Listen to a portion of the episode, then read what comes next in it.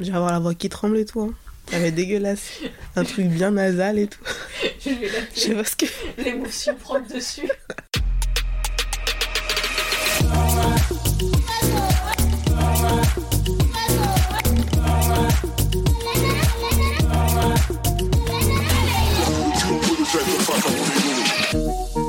Si tu ne sais pas quoi répondre à la question Tu viens d'où? et que tu te demandes où est-ce que tu te sens réellement comme chez toi, ce podcast est fait pour toi. Je suis Nina Daboussi et bienvenue dans Le cul entre deux chaises. Dans cet épisode, nous allons écouter Mathilde. Mathilde et moi, c'est toute une histoire. Ça remonte à mes 12 ans, quand avec ma famille, on a déménagé d'une ville de la Diagonale du Vide vers une autre ville, toujours dans la Diagonale du Vide. Et c'est dans un collège du Limousin que j'ai rencontré Mathilde. On a fait toute notre scolarité ensemble, jusqu'au lycée. Et une fois le bac en poche, nos chemins se sont séparés en fonction de nos études, mais on a évidemment continué à se voir aussi souvent qu'on a pu. Pendant toutes ces années, où on a partagé le même groupe d'amis, où on se retrouvait dans la cour du collège ou sur les marches du lycée, où on allait dans les mêmes soirées, il y a un sujet qu'elle et moi n'avons jamais abordé.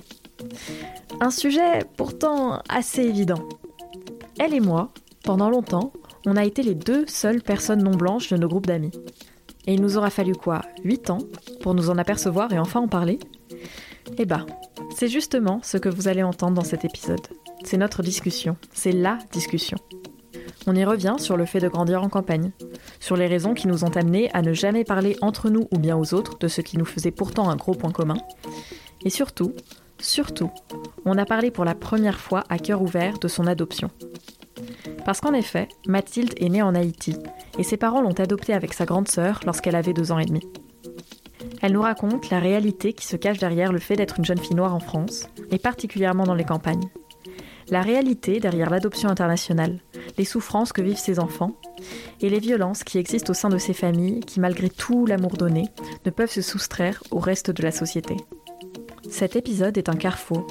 Un carrefour entre de nombreuses expériences spécifiques aux enfants adoptés, d'autres aux personnes noires, et d'autres encore aux personnes métisses en général. Un témoignage à mettre dans les oreilles des parents, futurs parents et des enfants. Ça s'entend peut-être dans ma voix. C'est un épisode qui transpire l'émotion. Elle a pleuré en l'enregistrant, et moi j'ai pleuré en l'écoutant. C'est un épisode précieux. Alors bonne écoute.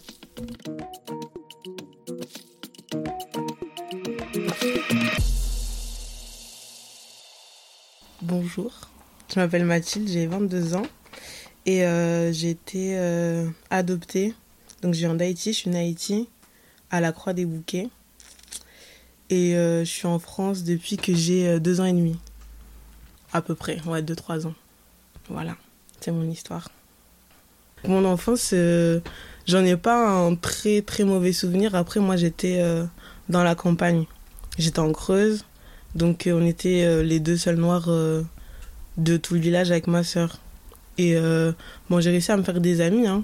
C'était pas, pas très compliqué. Enfin, pour moi, c'était pas difficile. Mais je sais que ma sœur, elle en a plus souffert que moi parce que c'était elle qui avait beaucoup de remarques racistes, tout ça. Et moi, je m'en souviens. Enfin, je pense pas que ça m'ait marqué plus qu'elle. Tu vois ce que je veux dire?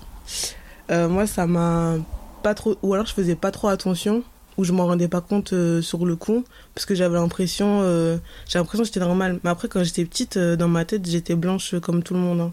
c'est juste après j'ai découvert que j'étais pas blanche et que les gens voyaient que j'étais pas blanche et que du coup j'étais pas une vraie française mais quand j'étais petite pour moi j'étais une française classique euh, juste j'étais noire de peau mais sinon je faisais ma vie quoi je faisais mes bails je voulais aller à l'école je pensais que j'allais avoir une vie euh, normale quoi comme, euh, comme ma mère, comme mes parents. Ben, euh, en ce qui concerne mes parents, ben, ma mère, elle est, elle originaire du nord de la France, vers Lille, Armentières, tout ça. Et mon père, il est ben, de la Creuse. Donc, bien la campagne. Donc, tout ce qui est la famille du côté de mon père, j'ai quasiment pas connu. J'avais deux tantes, ils s'intéressaient pas forcément à nous. Et moi, c'était plus, euh, j'ai plus grandi du côté de la famille de ma mère. On allait là-bas tout le temps. Enfin, j'avais plus d'amour euh, du côté maternel. Tant qu'il y avait euh, ma grand-mère, tout le reste de la famille, quoi.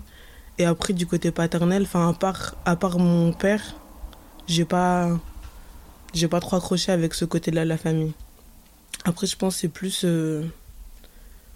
c'est plus comme ça parce que les pères ils sont un peu moins présents dans l'éducation de leurs enfants. Du coup, mon père il va pas aller m'incruster dans, dans sa famille. Et vu que mon père était déjà handicapé, bah, genre, il était déjà mis à part dans sa famille à lui.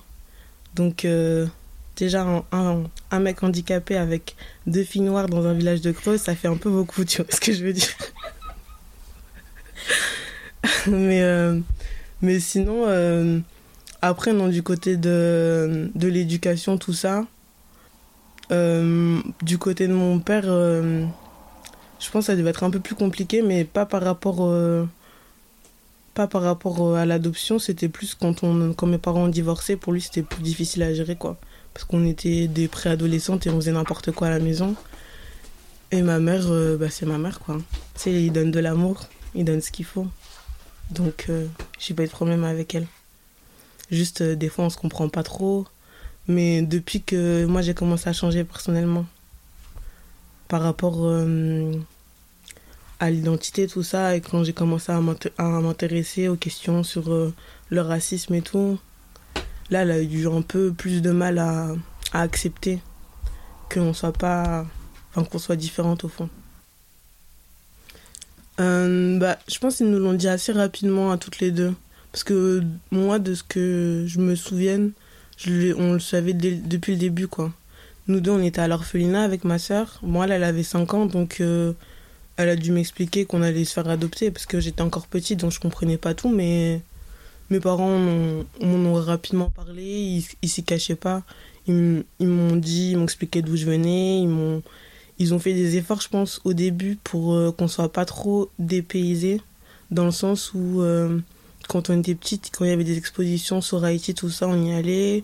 Ou euh, ils, euh, je sais pas, ils achetaient des CD avec des trucs haïtiens pour qu'on continue à entendre un peu du créole ou des trucs comme ça. Ou ils faisaient partie d'associations avec d'autres enfants adoptés, on les voyait, enfin, on savait qu'on était adoptés. Et après, euh, enfin, on est deux noirs, nos parents sont tous les deux blancs. Ma mère est très très pâle, donc il n'y a pas de mystère, quoi. Ils pouvaient pas nous le cacher par rapport euh, à la transition. Disons que pour moi, il y a un, moment dans ma vie où genre euh, ben, j'étais blanche dans ma tête, enfin à l'intérieur, et un moment où je me suis rendu compte que j'étais pas 100% française, mais je sais pas vraiment d'où ça vient. Je pense que ça a commencé un peu au lycée, parce que déjà, enfin, t'entends des blagues sur les noirs et tout, des trucs racistes, tout ça. Tu sais que c'est pas normal, mais sur le coup, enfin, ça te, ça te révolte, mais pas plus que ça.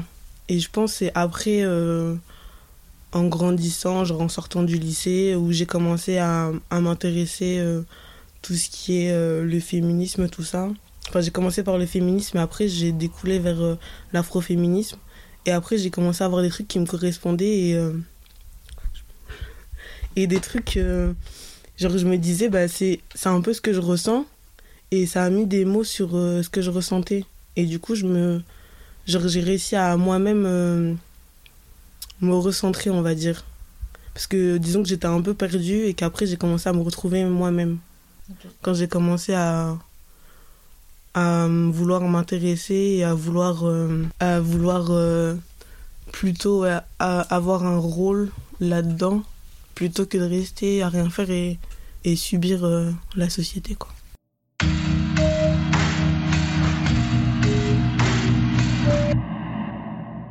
Euh, avec euh, bah, du coup depuis depuis ça avec mon père euh, ça a pas trop changé parce que lui il s'est un peu effacé on va dire de mon éducation après le, le divorce. Ça veut dire qu'on se parle tous les jours mais je vais pas on va pas très profondément dans les conversations quoi. C'est très superficiel. Avec ma sœur c'était un peu compliqué parce que du coup moi je m'y intéressais mais elle elle s'y intéressait pas tant que ça donc, euh, je pense j'ai un peu voulu euh, lui forcer un peu la main. Genre, euh, je voyais des trucs et j'avais envie qu'elle aussi, elle pense que ce soit pas normal. Mais elle, elle avait pas forcément ce réflexe-là. Ou elle avait pas forcément le même besoin de se rattacher à, à cette culture que j'avais. Parce qu'elle, elle est partie plutôt. elle écoute beaucoup de trucs. Enfin, de la musique de blanc, quoi. Et je lui disais, mais t'écoutes que de la musique de blanc, tu veux pas écouter des trucs un peu afro, des trucs de Caraïbes. Et elle voulait pas.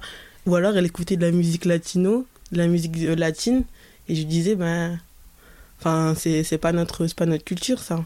Et je comprenais pas forcément que elle n'ait pas ce besoin-là. Mais après, euh, je pense que chacun se, construit de manière euh, plus ou moins différente. Et du coup, ouais, on a eu des disputes par rapport à ça parce que je lui disais, mais. Enfin. En gros, je lui ai dit que c'était pas vraiment une vraie noire, tu vois. Genre, j'étais très dure dans mes mots parce que j'avais envie qu'elle se, qu'elle se réveille un peu. J'avais pas l'impression qu'elle ait, qu'elle ait ce besoin-là, alors que moi, j'avais ce besoin-là. Et après, avec ma mère, euh, c'est plus quand, quand j'ai commencé à, à comprendre que la manière dont les blancs nous traitent est pas, est pas normale, est pas justifiée. Et du coup, euh, j'ai eu plutôt un rejet de la population blanche. Et ça, je pense qu'elle n'a pas compris. Ouais, genre, je pense que j'ai dû lui faire comprendre à un moment que on vivait pas la même chose et que malgré tous les efforts qu'elle pouvait faire, ben, les gens dans la rue, c'est pas elle, quoi. Et que hum, même si euh, dans, dans le foyer, quand je suis avec elle, j'ai l'impression d'être, euh, on va pas dire normal, mais j'ai l'impression que, enfin, j'ai pas besoin d'avoir une identité particulière parce que je suis juste ma mère, je suis juste sa fille, mais dès que je sors dans la rue, enfin, je suis noire, quoi. Tout le monde me demande mes origines euh, quand je suis au travail, trucs comme ça, et et je pense que j'ai eu besoin de l'expliquer parce que elle avait pas pas très bien assimilé ça. Après, ce qui est compliqué avec ma mère, c'est que quand je lui parle de, de ça, elle va avoir. euh, elle va se sentir coupable, on va dire. Parce que comme elle a été adoptée, elle va me dire Mais moi, je t'ai pas adoptée pour que tu subisses le racisme, tout ça. Elle va me dire des trucs. euh, je t'ai pas ramené en France, euh, j'aurais peut-être pas dû te ramener parce que si je t'avais pas ramené en France, t'aurais pas vécu ça. J'ai juste envie de dire Mais c'est pas, pas ta faute à toi, en fait c'est pas elle qui m'a qui m'a ramené de, de force pour m'exposer au racisme mais c'est que c'est que la société est raciste et ça faut qu'elle le comprenne et qu'elle comprenne que que du coup euh, je vais pas avoir une adoration euh, des blancs et ça je pense a clashé un jour euh, on était on était à table et il parlait de la colonisation tout ça et genre, je venais juste de commencer à, à m'éduquer sur, sur tout ça. Et du coup, j'ai dit, j'ai dit, mais enfin, c'est que des connards. Euh, les Espagnols, les Français, c'est des connards parce qu'ils ont colonisé. Et du coup, je pense que a fait bizarre que de ma bouche, je dise que les Français, c'était des connards ou les Blancs, c'était des connards parce que elle s'incluait dedans. Et je pense qu'elle a dû croire que je faisais pas une séparation vraiment entre elle et, et la France et que j'adore et que j'adore pas le, ce pays alors que je pense tout ce qu'elle voulait depuis que je suis arrivée c'est vraiment que que je m'intègre dans ce pays là et du coup je pense que ça a dû euh, ça dû la choquer que je rejette un peu euh, le pays la France parce que depuis euh, je m'identifie pas du tout euh, à ce pays là quoi et je pense que c'était là la première dispute qu'elle m'a dit que si je me plaisais pas en France et tout, j'avais qu'à partir. Je lui ai dit, mais tu te rends compte que ce genre de phrase, c'est ce que les racistes nous disent tout le temps, qu'on a qu'à quitter la France si on n'est pas content. J'ai dit, mais ma mère, elle me dit des trucs comme ça. Après, on s'est expliqué, hein, ça a été mieux. Mais euh, non, je pense que c'était la première dispute. Et après que je dise le mot toubab aussi, ça lui a pas plu. bon, j'ai un peu abusé, j'ai un peu. euh, j'ai un peu ramené ça de force dans le foyer, mais bon.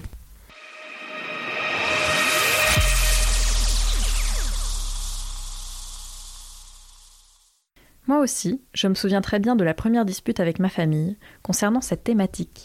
Ce mot interdit que l'on réserve pour les grandes occasions, mais qui, utilisé dans les repas de famille, déchaîne les passions. Et ce mot, c'est le racisme. Si on reprend la définition du Larousse, le racisme est une idéologie fondée sur la croyance qu'il existe une hiérarchie entre les groupes humains qui correspondent aux races. Ces races, elles ne sont pas biologiques, mais bien construites socialement. Et le racisme s'exprime en tant qu'oppression et discrimination systémique.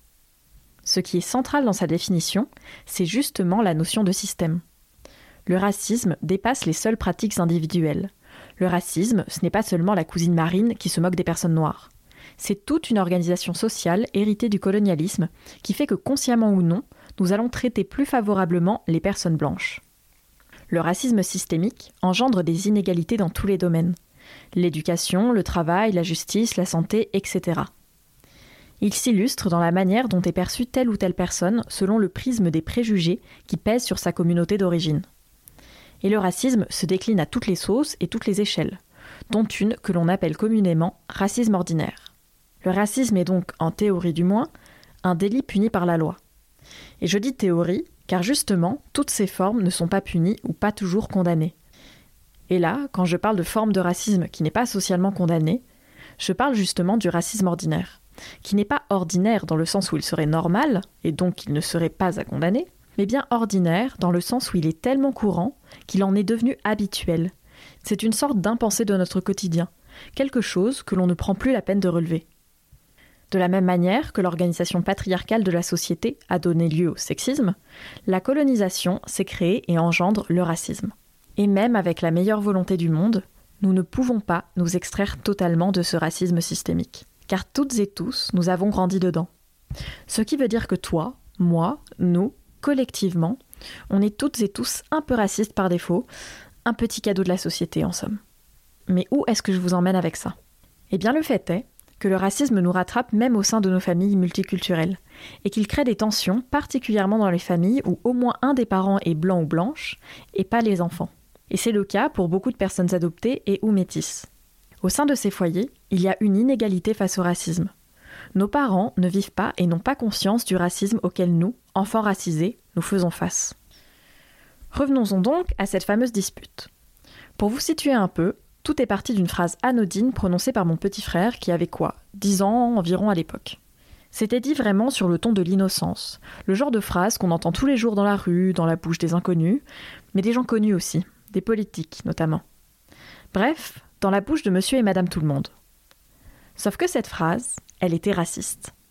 Pas un racisme du type euh, Éric Zemmour, mais plutôt le racisme ordinaire, plus insidieux. Un racisme du type il parle vraiment bien français, celui-là, alors qu'il s'appelle Mohamed.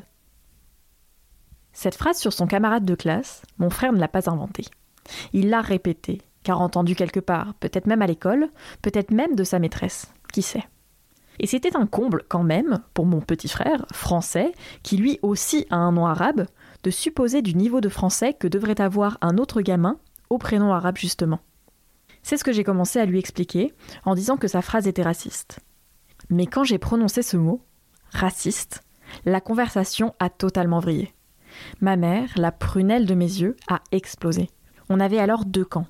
Celle qui, d'un côté, m'interdisait de traiter mon frère de raciste et donc de, selon elle, la traiter de raciste, et moi de l'autre côté, qui défendait le fait que je ne traitais ici personne de raciste, mais que je voulais corriger des propos et une société qui, eux, l'étaient. Et rapidement, mon vécu est devenu le centre de mes arguments. Je me suis mise à parler de toutes les fois où on m'a traité de beurette pour rigoler, où on m'a demandé d'où je venais et que la réponse du Limousin ne satisfaisait pas, où on m'a insulté dans la rue ou dans les transports comme si c'était mon père qui avait désingué le Bataclan. Ce qui m'a mise en rage, c'était de constater que ma mère ne comprenait pas ce que je disais, ne voulait pas comprendre ou ne pouvait pas comprendre ce qui constituait alors une réalité de mon quotidien. Et en fait, cette incompréhension, elle est normale. Car pour ma famille, je suis Nina, leur enfant, je suis comme elle et eux, je suis blanche. Et mes frères, pareil. Et pendant longtemps, j'ai pensé la même chose. Parce que finalement, le racisme, je l'ai découvert assez tard. Pendant longtemps, je me suis pensée comme blanche, et même quand la société, quand les autres ont commencé à me faire sentir que non, je me suis quand même accrochée à cette idée, comme si j'avais le pressentiment que basculer dans la non-blanchité allait m'apporter quelques problèmes. Car en effet, peu importe tout l'amour, toute la protection du foyer, une fois dehors, nous ne sommes plus l'image dans les yeux de nos parents. Nous ne sommes plus leurs enfants. Nous sommes ce que la société interprète de nous. L'expérience du racisme a fait que nous avons appris à déconstruire ce que nous avions intériorisé, à questionner la société, mais à le faire au début du mois en secret. D'autant plus quand on a grandi à la campagne, celle où les médias sont France 3 régions et le populaire ou bien la montagne. On grandit seul, car les personnes non blanches qui pourraient nous servir de modèle se font rares. Alors, on se tourne vers Internet.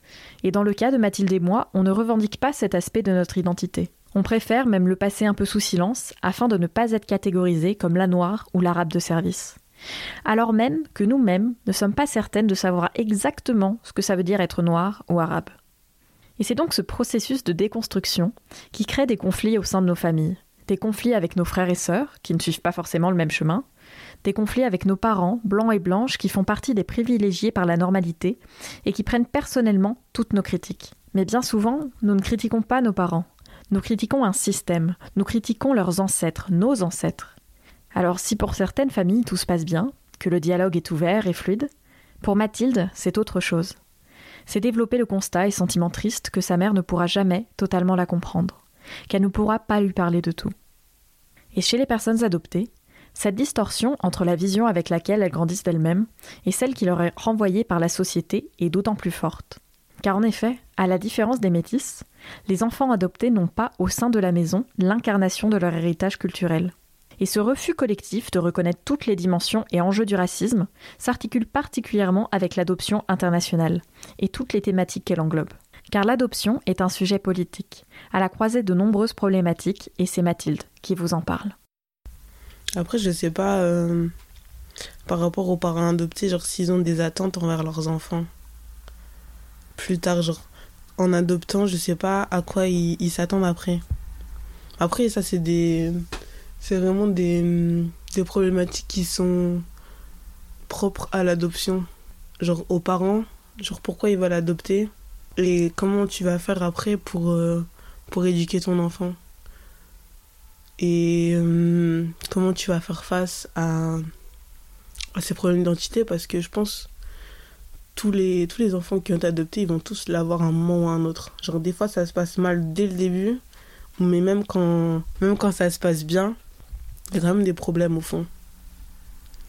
Et ça, euh, je sais pas s'ils font l'effort de, de se penser là-dessus au niveau de, de l'adoption. Parce que je sais qu'ils regardent vraiment euh, par rapport à l'environnement, euh, les richesses des parents, s'ils sont capables de subvenir, euh, subvenir aux, aux, besoins de leur enfant, mais ils pensent plus au côté matériel qu'au côté mental, genre la construction mentale de leurs enfants. Genre si les parents sont capables d'assurer aux enfants une bonne une, un bon développement en fait. Et enfin moi, tu vois, ça a été, plus ou moins on va dire, mais il euh, y en a pour qui euh, je vois, enfin je vois les parents qui vont adopter et euh, ça me fait peur. Hein. Je me dis mais les pauvres, je sais pas où est-ce qu'ils vont atterrir. Parce que ceux qui ceux qui adoptent par un pour un motif de sauver les enfants défavorisés. Je crois que c'est vraiment le pire, ça. Genre vraiment, je leur donnais pas des enfants. J'ai envie de leur dire, leur donnez pas des enfants. Ou alors, ceux qui adoptent euh, des enfants, mais un peu partout. Qui vont adopter euh, un petit Africain, qui vont adopter un petit Asiatique, et qui après, en plus, vont faire leurs propres enfants derrière, pour avoir une grande famille de plein d'enfants, mais genre dans leur tête je pense c'est un projet euh, génial. Mais je pense que l'enfant qui est là qui voit ses frères il y en a aucun qui est comme lui. Ses parents sont pas comme lui. Je pense c'est encore plus compliqué pour euh, pour des enfants comme ça. Parce que moi j'avais ma soeur ils nous ont adoptés à deux donc euh, on, s'est un peu développé euh, l'une enfin on s'est un peu aidé mutuellement mais quand les enfants sont vraiment seuls je pense que c'est plus compliqué. Ou alors quand ils sont seuls et que leur frère vient euh, d'Indonésie et qu'ils partagent rien, à part le fait d'avoir été euh, enlevés à leur pays natal, je sais pas. Je sais pas comment ils peuvent créer des liens euh, fraternels avec ça. Je me pose des questions.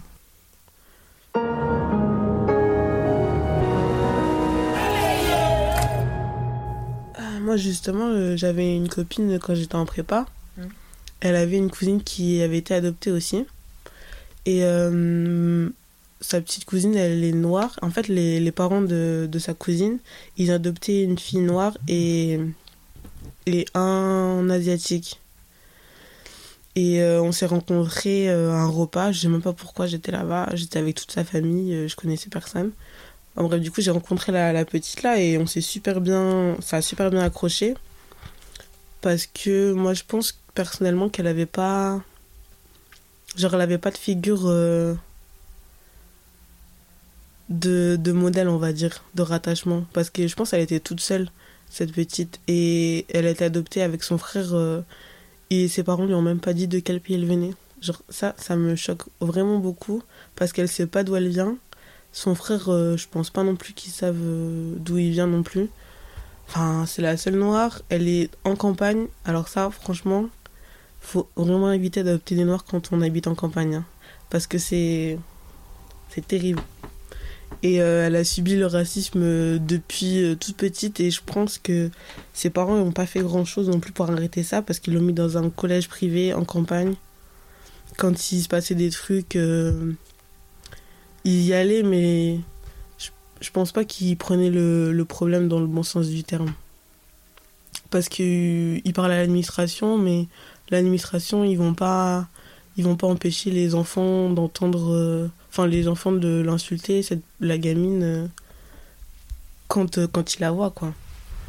Et du coup, je pense qu'à ce moment-là, elle était vraiment perdue quand quand je suis arrivée dans sa vie. Après, je dis pas que je l'ai sauvée, hein, mais euh, je pense que c'est plutôt pour ça qu'on a vachement accroché parce que c'est juste la cousine de ma, de ma pote et on se parle vraiment, vraiment souvent. Et quand elle avait des problèmes, elle m'appelait et tout. Enfin, pour moi, c'est comme si c'était ma petite cousine à moi.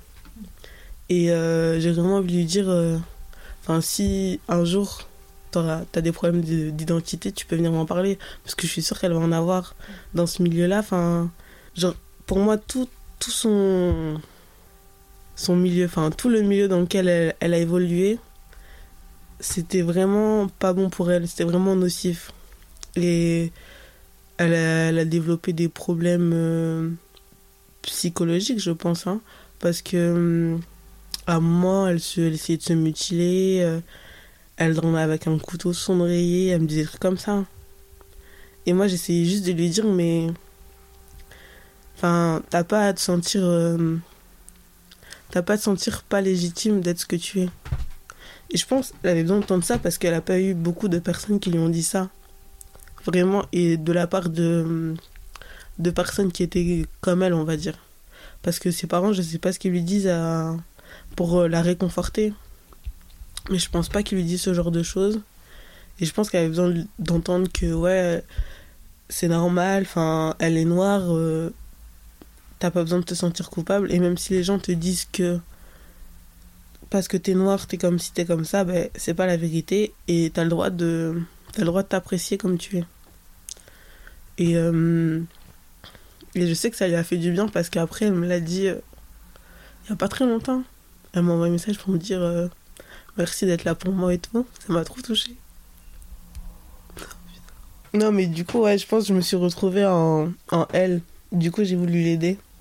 Genre, j'ai voulu lui apporter ce que moi j'aurais bien aimé qu'on qu'on me donne quand j'étais petite.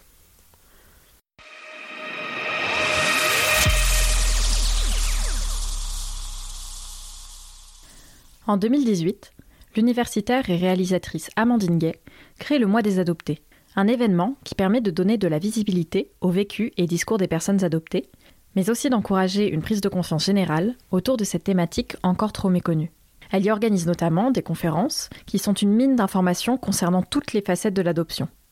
Personnes adoptées, parents, amis, je vous encourage vivement à aller les visionner, elles sont disponibles sur YouTube. Mais revenons-en à Amandine Gay. Elle aussi est noire, adoptée et a grandi dans la campagne. Pas du Limousin, mais lyonnaise cette fois-ci. Et l'une de ses volontés, à travers ses recherches et réalisations, c'est de montrer les liens qui existent entre l'adoption et d'autres thématiques comme la migration, le féminisme, l'art ou la transidentité, pour en montrer toute la dimension politique. Réfléchissez à ce que vous savez de l'adoption et aux images que cela vous évoque. Est-ce que pour vous aussi, c'est un couple de personnes blanches qui traversent le monde pour aller sauver un enfant noir ou asiatique dans un orphelinat et le ramener en Europe? Et si je vous proposais justement une autre image? Et si je vous disais que cette fois, c'est le couple qui part s'installer dans le pays d'origine de l'enfant, qui part s'installer dans un pays africain par exemple? En fait, l'adoption est un carrefour de questions et tensions politiques. Et Amandine Gay nous donne quelques exemples. Attention, Ici, il n'est pas question de remettre en question le désir d'enfant, ou bien l'existence de familles multiculturelles et adoptantes épanouies, mais bien d'étudier le système de l'adoption et de le questionner. Au niveau économique d'abord. La démarche pour adopter vers l'international coûte aujourd'hui en France environ 20 000 euros. Ce qui signifie que seulement une certaine tranche de la population et un certain type de parents y a accès, faisant rentrer dans la parentalité l'échange marchand. C'est ce que critique notamment Mathilde. À part le critère financier, quels sont les critères qui définissent les droits d'accès à la parentalité? Dans l'adoption, se jouent aussi des enjeux migratoires. Si le ministère des Affaires étrangères délivre des visas et accorde la nationalité aux enfants adoptés, il n'en est pas de même pour les mineurs isolés, qui elles et eux viennent en France par d'autres moyens. Pourtant, dans leur pays de départ, enfants adoptés et mineurs isolés ont le même statut, celui d'enfants visiblement sans famille ou dont les liens ont été coupés. Mais dans le pays d'arrivée, cette fois, se développent deux catégories. D'un côté, celle des bons migrants et bonnes migrantes, qui font partie de l'adoption, et de l'autre, celle des mauvais et mauvaises, dont les conditions de traitement sont vraiment à étudier et dénoncer. De plus, l'adoption est finalement une migration forcée. La personne qui migre n'est pas l'agent, on ne lui demande pas son consentement dans ce parcours migratoire. Se joue donc un rapport de pouvoir qui s'illustrait tout à l'heure dans la version du déplacement. Pourquoi considère-t-on comme normal que ce soit à l'enfant d'être déplacé, d'être coupé de sa culture? Pourquoi considère-t-on dans une vision humanitaire et sentimentaliste que les parents sauvent ces enfants des pays du Sud, alors que bien souvent ce sont des personnes qui sans cet enfant ne pourraient pas du tout en avoir, et donc ont de la chance, d'un certain côté, d'avoir accédé par ce biais à la parentalité cette thématique est en lien avec ce qu'on appelle le complexe du sauveur blanc. Mais je vous laisse aller vous renseigner à ce propos par vous-même ou bien dans les liens en description du podcast. Dans l'adoption se jouent donc des questions de déplacement forcé, de coupure, de gratitude, d'inégalités qui peuvent avoir une influence énorme sur la construction identitaire de ces enfants. Et parfois, cette construction identitaire, eh bien, elle se passe mal. Elle peut être génératrice de souffrance, comme pour Mathilde et la jeune fille dont elle nous parlait. Alors comment appréhender justement la construction identitaire et culturelle des enfants adoptés? Sandrine Dekens est psychologue clinicienne, psychothérapeute et experte auprès de la Cour pénale internationale de la Haye. Elle est notamment intervenue lors d'une conférence sur la thématique des métamorphoses qui s'est tenue lors de la première édition du mois des adoptés. À travers ses recherches, elle a fait le constat extrêmement intéressant que finalement, la question de la culture d'origine chez les personnes adoptées ne peut être appréhendée selon les mêmes théories que chez les personnes migrantes ou issues de l'immigration. Chez les personnes adoptées, en effet, il se passe une transplantation, qui est un déplacement dans l'espace, mais aussi la création d'une nouvelle identité, d'une nouvelle filiation qui amène à effacer l'appartenance d'origine. Et cet effacement peut agir comme un traumatisme, qui peut être lié à l'expérience qui a mené à l'adoption ou au processus même d'adoption. Elle nous décrit chez les personnes adoptées la création de plusieurs segments d'identité. Le premier segment est constitué par la vie d'avant, avec toutes les raisons qui ont pu mener à se retrouver à l'adoption. Mais une fois l'adoption effectuée, ce premier segment est enfoui à l'intérieur et remplacé par un deuxième segment d'identité qui est le nouveau statut d'enfant adopté. Ce nouveau statut est aussi légal et se traduit par une fiction juridique, c'est-à-dire l'invention sur le papier d'un lien de parenté biologique entre les parents et l'enfant et le fait de devoir remplacer son statut originel par un autre peut alors agir comme une contrainte psychique. Les deux peuvent rentrer en conflit. Il y a alors un enjeu d'arriver à coudre et à articuler ces deux segments, ces différentes facettes, à faire qu'elles cohabitent ensemble. Contrairement au métissage, chez les personnes adoptées, les différentes parties à articuler sont à construire totalement. Chaque enfant a son propre vécu et grandit dans une famille où la transmission de la culture originelle se fait de manière différente. Chez Mathilde, par exemple, cela passait dans son enfance par la participation à des clubs et événements culturels en rapport avec Haïti. Mais elle regrette de n'avoir jamais appris la langue, le créole. Mais pour d'autres, la transmission ne se fait pas, voire pas du tout. C'est le cas de la cousine de son amie. Son point de départ, à elle, lui est inconnu. Son pays même d'origine n'est pas donné. Alors quand on lui dit Tu viens d'où? il n'y a pas de réponse. Il y a donc dans l'adoption des enjeux extrêmement forts d'identité, d'appartenance et d'écriture de soi, de sa propre narration. Tout cela dans un contexte de mise en tension constante entre d'un côté l'écriture légale d'une nouvelle filiation et de l'autre côté l'injonction sociétale à la primauté du lien biologique. Quelque chose que rappelle Amandine Gay quand elle raconte qu'à l'école, on lui a appris qu'il y avait les vrais parents et les faux parents. Dans l'adoption se jouent donc des questions d'auto-engendrement, que l'on peut mettre en lien avec la transidentité notamment. Mais ça, ce sera pour un prochain épisode. Pour en revenir à Mathilde, il y a un dernier concept intéressant à mobiliser. C'est celui de outsider within, qu'Amandine Gay traduit par marginal de l'intérieur. C'est un concept théorisé par la féministe et sociologue afro-américaine Patricia Hill Collins, à propos de son expérience de femme noire dans le monde de la sociologie. À l'époque, personne dans le corps universitaire ne lui ressemble. Elle vit donc une double expérience minoritaire, en tant que femme et en tant que noire. Mais elle est aussi marginale au sein de la communauté afro-américaine, car paradoxalement, pour une personne noire, elle est très bien intégrée. Cette expérience est à rapprocher du vécu des personnes adoptées, car du fait des conditions d'accès à l'adoption, les parents sont souvent des personnes blanches, au moins de classe moyenne, et leurs enfants sont donc relativement privilégiés, évoluant dans un environnement qui n'est pas facilement accessible aux minorités. Amandine Gell écrit Ces enfants sont simultanément exclus, car invisibles au sein du corpus théorique, des médias et de la vie de la cité, tout en étant hyper visibles, puisque appartenant à une minorité manifestement différente, bien qu'intégrée aux structures universitaires ou familiales. Cette tension se traduit chez Mathilde, chez les personnes adoptées à l'international et dans une certaine mesure pour certaines personnes métisses, comme une opposition entre une bonne intégration sociale et un double rejet. En effet, pour les personnes blanches, Mathilde reste une femme noire, donc associée à l'immigration. Et pour les personnes noires, elle est considérée comme trop blanche, ne maîtrisant pas les codes. En bref, marginale de l'intérieur. Depuis que je suis petite, je suis entourée que de, que de blancs. hein. Et euh, enfin, mes amis, c'est tous des blancs. Ou, euh, enfin, plus ou moins. Mais quand j'étais au collège, euh, c'était la seule qui était un peu plus. Qui était. qui dénaturait un peu, quoi. Enfin, euh, voilà, j'étais entourée de, de blancs pendant toute euh, ma scolarité. Et après, je pense que le problème, c'est que quand t'es adopté, tu vois, tu traînes qu'avec des blancs, mais du coup, ils comprennent pas ce que tu vis. Mais quand tu traînes avec euh, des noirs qui. ben, qui ont. qui ont été éduqués par leur famille africaine, qui, ont, qui retournent au pays, tout ça, enfin, qui ont leur propre, leur propre code, tout ça, ben, tu te sens pas non plus à ta place. Du coup, tu veux traîner avec des, avec des noirs, mais t'es pas comme eux non plus. Du coup, tu ressens plus euh, dans ta manière d'être, tu ressens plus à une blanche qu'à une noire. Je pense que c'est plus compliqué aussi. De t'entourer de, de personnes qui te correspondent.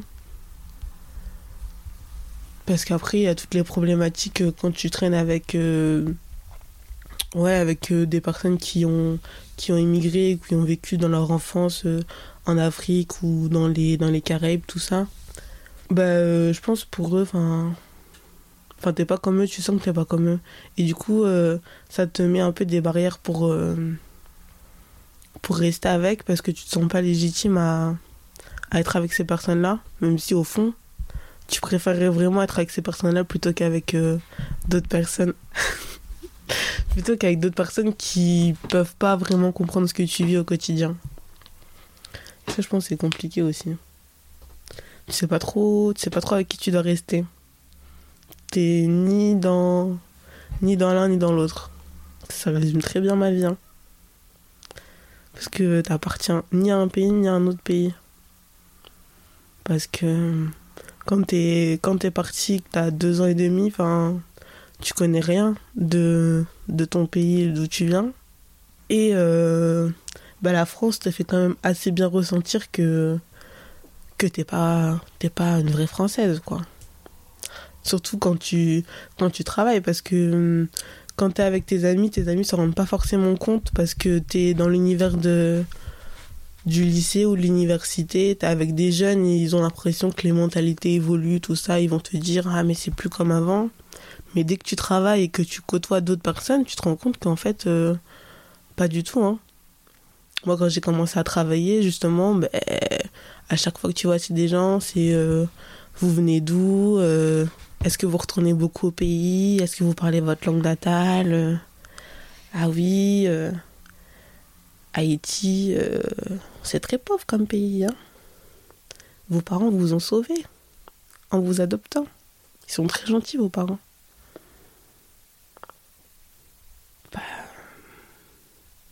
Compliqué ça aussi.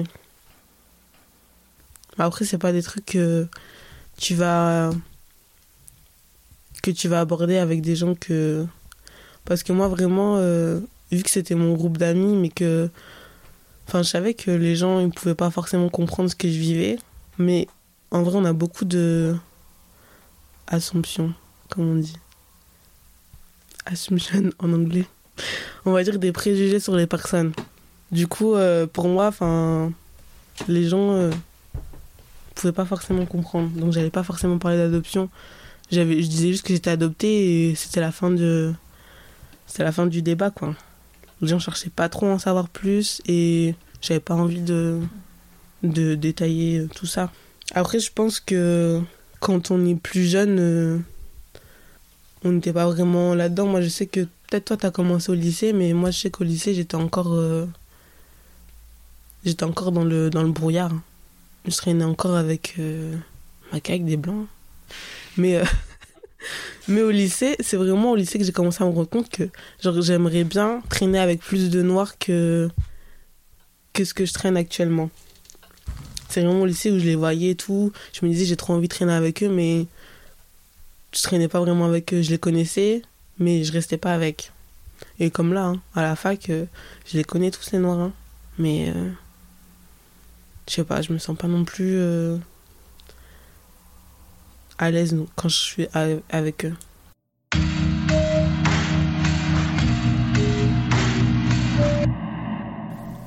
Ouais, alors pour le moment, moi je m'imagine pas du tout avec une famille. Je sais même, enfin, je saurais pas avec qui, euh, avec qui aller. Parce que je pourrais, je, je sais pas, genre, pour, pour moi pour l'instant, je pourrais pas marier avec un blanc. Et après, euh, dans, dans le dans, dans l'optique j'irai vivre en Afrique. Mais je sais pas si je pourrais être avec un africain aussi. Parce que j'ai trop euh, j'ai trop une mentalité occidentale hein.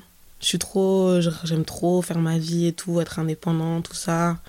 Et là-bas ils sont pas ils sont pas trop comme ça.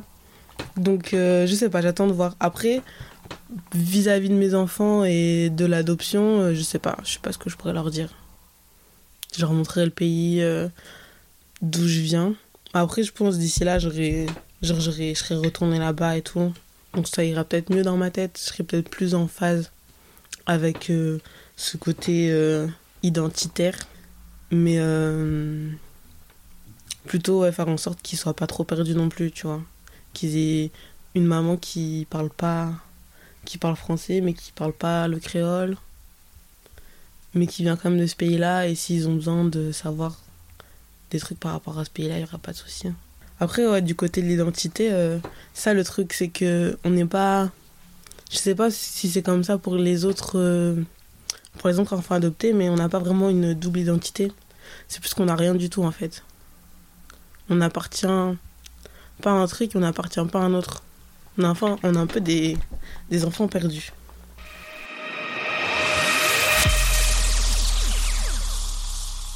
en, en admettant qu'il y ait une chaise qui représente euh, le pays d'où je viens, du coup Haïti, et une chaise qui représente le pays où je suis, la France, je dirais que pour l'instant je suis plus du côté de la France par rapport à, mon éducation et la personne que je suis maintenant. Je suis plus. euh, je suis plus ouais, une femme euh, française hein, en soi. Mais euh, moi je sais que j'ai la volonté de de ne pas être que ça parce que je sais que je diffère de beaucoup de sur beaucoup de points d'une d'une femme française. Donc euh, je dirais que je me situe euh, je me situe euh, dans une euh, dans un tunnel avec deux chaises au bout et genre j'avance. Et j'aimerais bien être euh, parfaitement au milieu. Il faudrait qu'on ait qu'on apprenne un peu par rapport à, l'histoire du, du pays d'où on vient. Après, ce que je regrette aussi beaucoup, c'est vraiment d'avoir perdu euh, la langue aussi. Parce que quand je me renseigne euh, sur euh, le pays d'Haïti et que je vois des articles en créole, je comprends rien. moi, du coup, là, j'avance dans l'optique. genre, vraiment, je me suis vraiment positionnée dans, dans la carrière. Je veux vraiment me focaliser sur. euh, sur euh, enfin, faire mon, mes études et après repartir. Mais pas forcément. Pas forcément euh, en Haïti parce que. hum, du coup, pour moi, c'est pas vraiment mon, pays. je me vois plutôt comme une fille qui va voir un peu tous les pays qu'il y a en Afrique ou dans les Caraïbes. Et une fois que je trouverai un pays, je me dirai, ben, c'est là où je veux être. Ben, je pose mes valises. Voilà.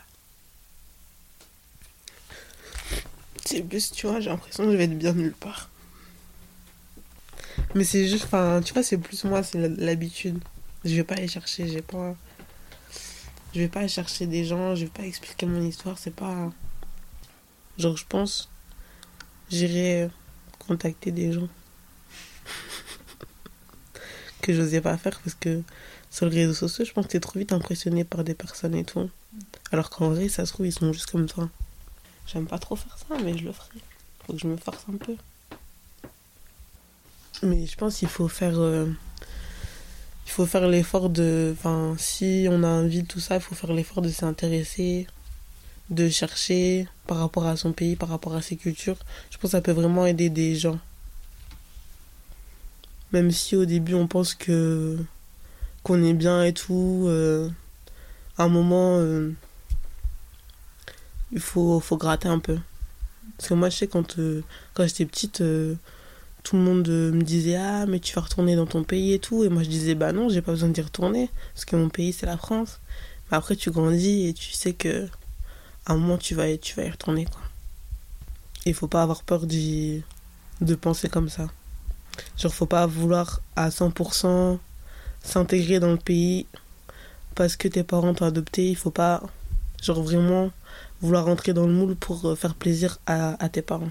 S'il y en a qui sont comme ça, ils ont pas, ils ont pas à, à se faire passer pour ce qu'ils ne sont pas pour, euh, pour correspondre à des attentes que tes parents peuvent avoir envers, euh, envers les enfants, quoi. Cette conversation a été un petit chamboulement pour Mathilde. L'occasion d'extérioriser et de verbaliser des sujets qui font souffrir, mais qui font avancer aussi. Et j'aimerais vous encourager à faire de même, si vous en avez la possibilité et l'énergie, à avancer dans ce processus long qui n'a peut-être pas d'arrivée et que Mathilde symbolise par un tunnel. Je vous encourage aussi à trouver vos modèles. Même si vous venez comme nous du fond de la campagne, Internet est là. Des initiatives comme ce podcast sont là pour vous. Et aujourd'hui, surtout, je suis fière et admirative de Mathilde. Parce qu'elle est une personne inspirante qui, à travers son témoignage, met des mots sur des réalités.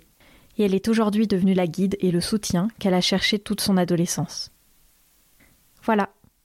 Merci d'avoir écouté cet épisode de Le cul entre deux chaises. Vous pouvez retrouver les recommandations culturelles de Mathilde, ainsi que toutes les références citées dans l'épisode et des articles ou suggestions pour aller plus loin dans votre réflexion sur Instagram et Facebook, ainsi qu'en description de l'épisode sur votre plateforme d'écoute. N'hésitez pas aussi à aller mettre un commentaire et une note positive sur les différentes plateformes de streaming comme Apple Podcast. C'est comme ça que le podcast euh, se fait connaître et que notre communauté grandit.